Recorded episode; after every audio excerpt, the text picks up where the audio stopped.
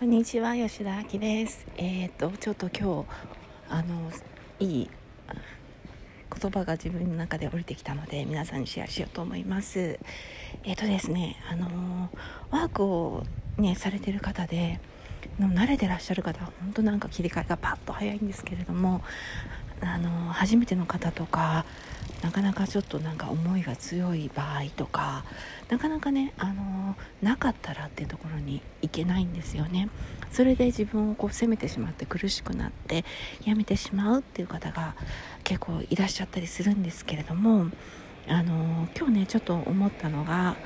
なんか私ってちょっとそのワークをいっぱいやったからなの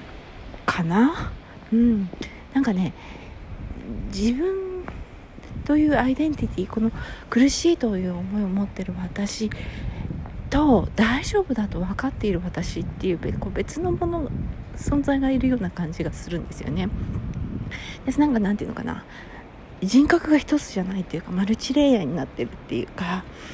うん、結局だってどの人格も自分ではないわけなんですけれども。あのなんかね大丈夫だって分かってる。自分がそのなんかね私は悲しいとか怒ってるっていう苦しんでるように感じている自分を観察しながらワークをするとうんあのそのなんか飲み込まれないでワークができる。なんか苦しいし辛いんだけれどもそれがなかったらの観点にもうすでにいるところからこう